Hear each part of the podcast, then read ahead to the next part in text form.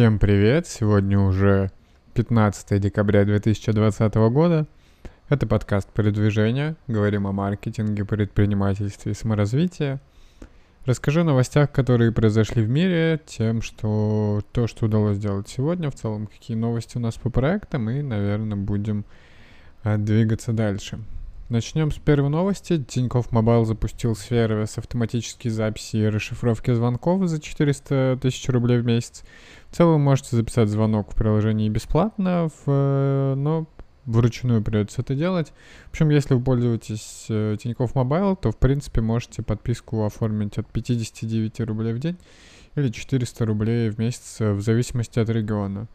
Э, в целом, пока функция доступна только для Москвы и Санкт-Петербурга.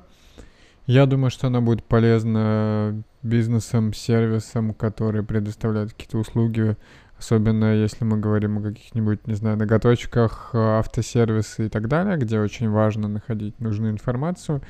Если это все еще когда-нибудь можно будет коннектить к CRM, то будет вообще отличные новости. Так что, мне кажется, для такого, для ИП и малого бизнеса, у кого есть вообще какие-то звонки, будет полезно. Для остальных, понятное дело, что если вы телефоном почти не пользуетесь и по работе, то, в принципе, вам вряд ли необходимо платить 400 рублей в месяц за расшифровку звонков. В остальном, мне кажется, это достаточно полезная функция.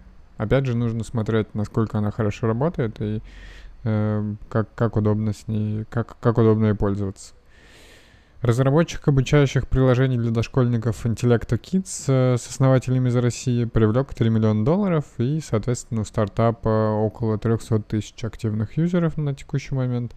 Основные рынки — это США и Европа. Целевая аудитория приложения — это 3-7 э, лет целевая, целевой, то есть возраста целевой аудитории. Оценку они не раскрывают, и с, э, какой процент у них выкупили. Но в целом Идея интересная, у них э, курсы развивающие игры для дошкольников, и планируют эти деньги потратить на создание новых продуктов, и будут запускать курсы по математике, фонетике, естественным наукам, искусству и логике, будут сотрудничать со школами, детскими садами.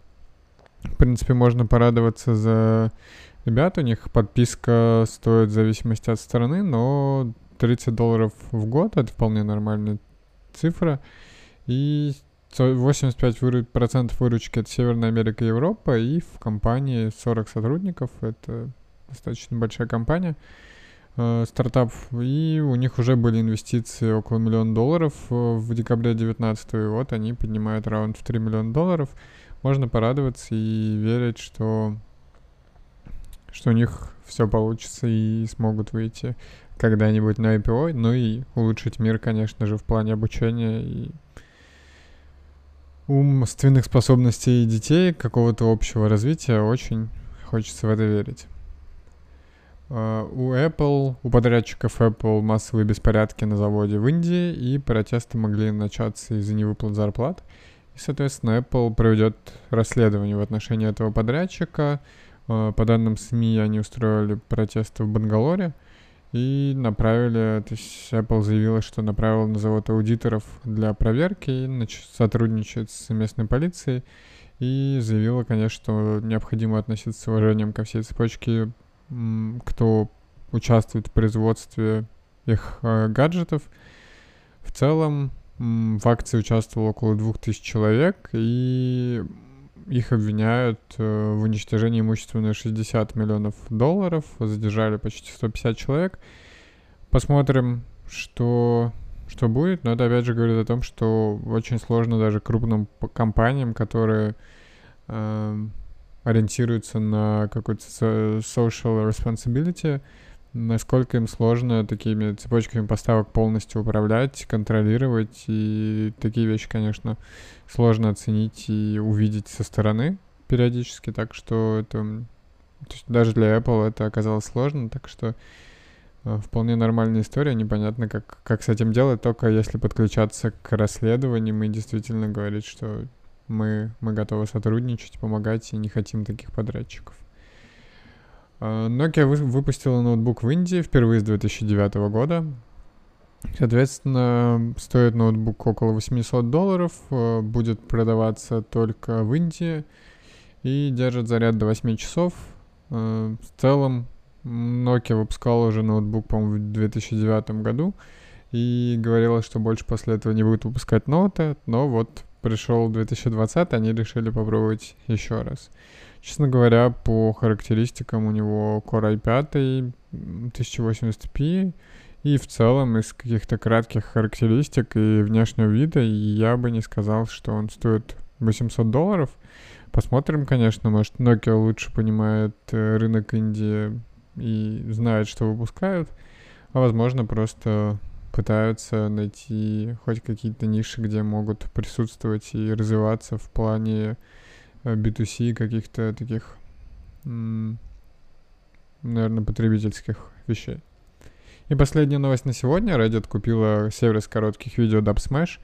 А, в январе оно было установлено у 27% пользователей США, а TikTok у 59%, поэтому Dubsmash достаточно большое, большое приложение. Им пользуется действительно большое количество аудитории. И хотят, Reddit хочет интегрировать это с э, всеми своими сервисами, чтобы помочь им самовыражаться. Ну, в общем, посмотрим, насколько им удастся совместить свою аудиторию, дальше развиваться, возможно, завоевывать новые рынки. Интересно за этим последить. В целом это приложение запустили в 2014, снова перезапустили в 2018, и за все время привлекли около 20 миллионов долларов инвестиций. И вот, как видим, не самая плохая печальная история, удалось успешно продаться, так что посмотрим, как он будет дальше двигаться вперед.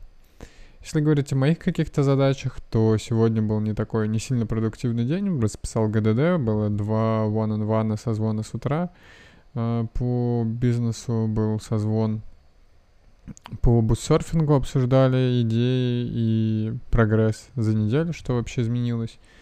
А, в остальном в остальном отправили приложение новое на модерацию игру, про которую я рассказывал, которую недавно доделали. И, честно говоря, так, э, больше на паузе, то есть делал какие-то, конечно, полезные вещи, но такой мотивации большой не было. А сегодня такая достаточно печальная погода, и на Кипре плюс 13, дождь, э, и хочется скорее сидеть под одеялком и ничего не делать. Поэтому, да, параллельно делал, но ничего не выписывал. Так что, наверное, на этом все. Из, из планов и идей в это, на этой неделе сдать еще 4 проекта э, по геймдеву, так что посмотрим, насколько это успешно получится. Э, один уже, соответственно, отдали. На этом все. Сдал еще, кстати, декларацию, да, налоговую на Кипре в самый последний день.